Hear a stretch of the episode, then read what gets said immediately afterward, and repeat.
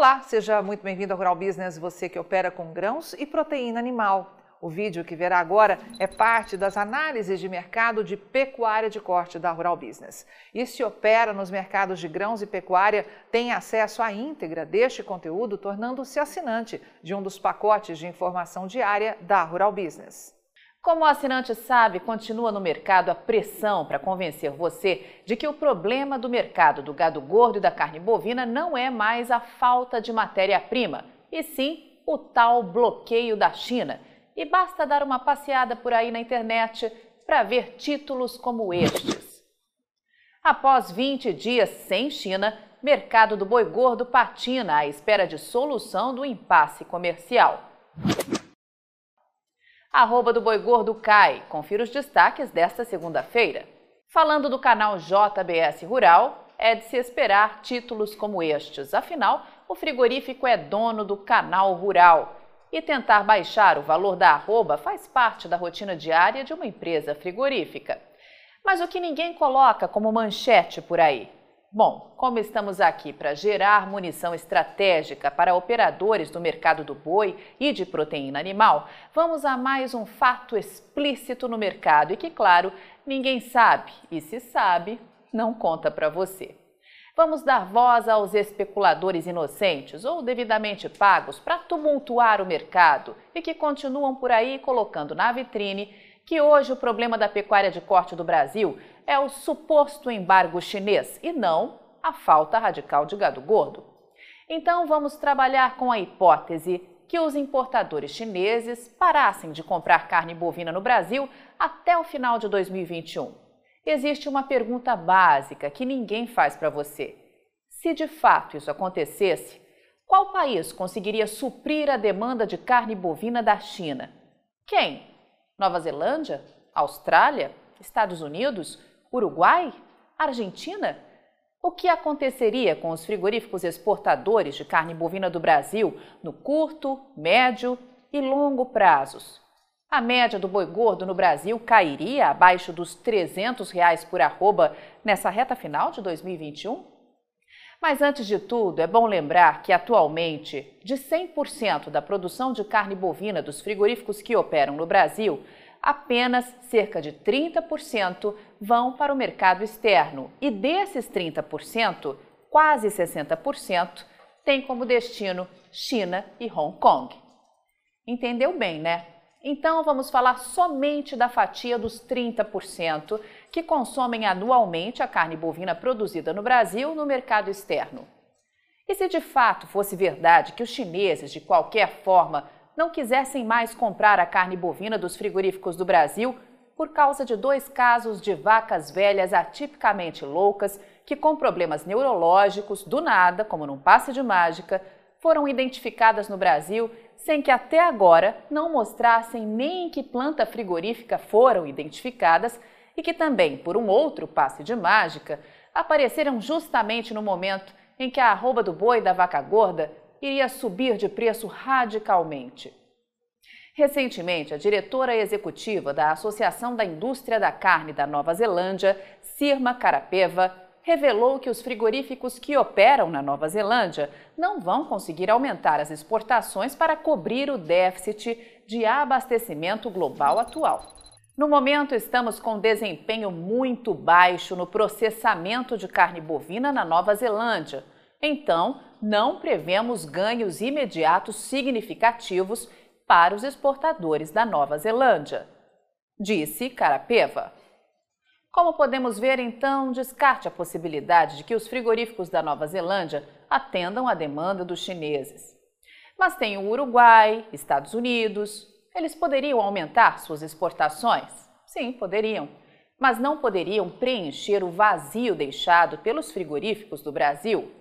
Dados do Meat and Livestock Australia mostram que os Estados Unidos estão mais bem posicionados para capitalizar essa situação mas isso só no médio prazo, graças ao melhor acesso à China, que tem levado a um aumento contínuo das exportações de carne bovina. Neste ano, os Estados Unidos exportaram oito vezes mais carne para a China em comparação com 2020.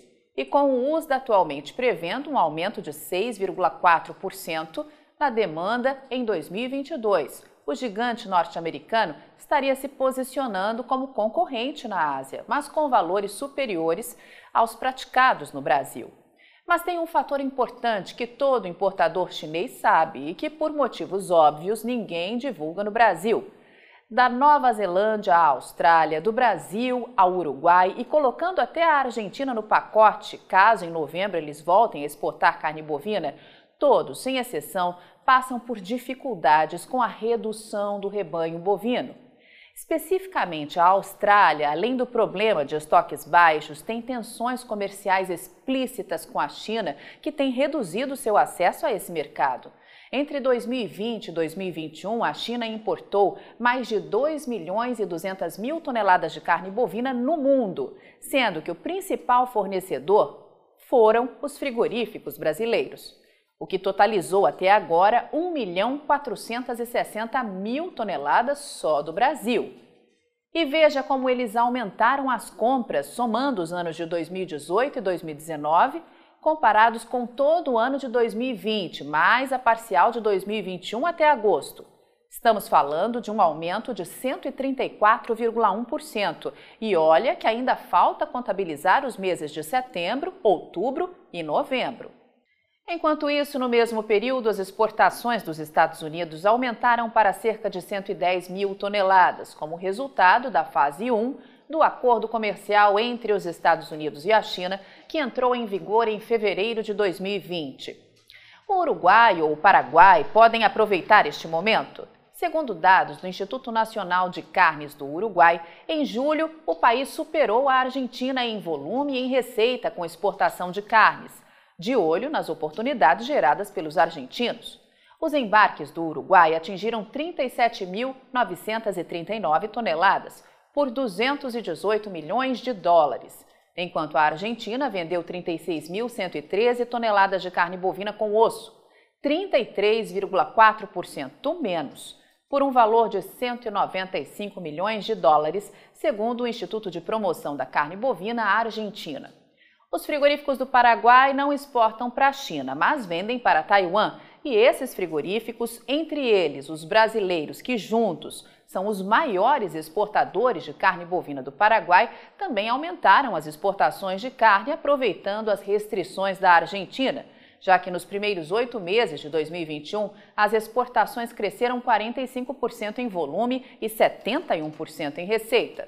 A Colômbia também não poderia aproveitar essa oportunidade porque a produção de carne bovina do país ainda não é aceita na China.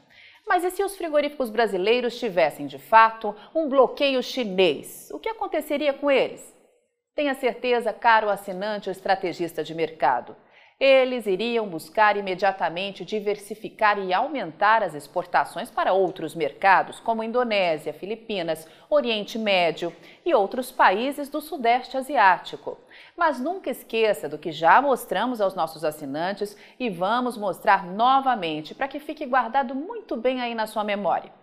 Os chineses aumentaram e forte as compras de carne bovina in natura no Brasil nos últimos três meses, como se estivessem adivinhando o tal caso da vaca velha atipicamente louca que aconteceu novamente no Brasil. Depois de olhar gráficos como os que acabamos de mostrar, você acha mesmo que após 20 dias sem China, o mercado do boi gordo patina à espera de solução do impasse comercial, como dizem as reportagens por aí? Você acha mesmo que as indústrias frigoríficas continuam postergando as compras de boiadas gordas em todas as regiões do país? Acha mesmo que isso é verdade? Como o assinante sabe, quase 60% dos 30% que se vende de carne bovina para o mercado externo a partir do Brasil tem como destino a China. Veja nos gráficos o que foi exportado nos meses de julho, agosto e na parcial de setembro. Em julho, 165.500 toneladas. Em agosto, 181.600 toneladas e a projeção para setembro revela um aumento de 25,8% frente a agosto, podendo chegar a 228.400 toneladas. Você acredita mesmo que foi por adivinhação que os chineses compraram o maior volume de carne da história no Brasil? Ou acredita que tudo foi tramado antecipadamente para vender para a parte inocente do mercado que existem problemas com as exportações de carne bovina a partir do Brasil e que por isso o valor da arroba caiu. Veja o que os frigoríficos brasileiros estão faturando em reais, o faturamento mais importante para eles. A projeção para o período de janeiro até o final de setembro é de uma receita de 36 bilhões 130 milhões de reais, 32,5% mais do que o que foi registrado nesse mesmo intervalo só que no ano passado, que foi de 27 bilhões 280 milhões de reais. E te perguntamos novamente: você acredita mesmo que esses frigoríficos estão fora do mercado? Aí, vai ficar sem ter acesso às informações diárias para o mercado de grãos e proteína animal da Rural Business? Acesse agora mesmo ruralbusiness.com.br. Pacotes de informação a partir de R$ 9,90 por mês. Rural Business, o amanhã do agronegócio, hoje.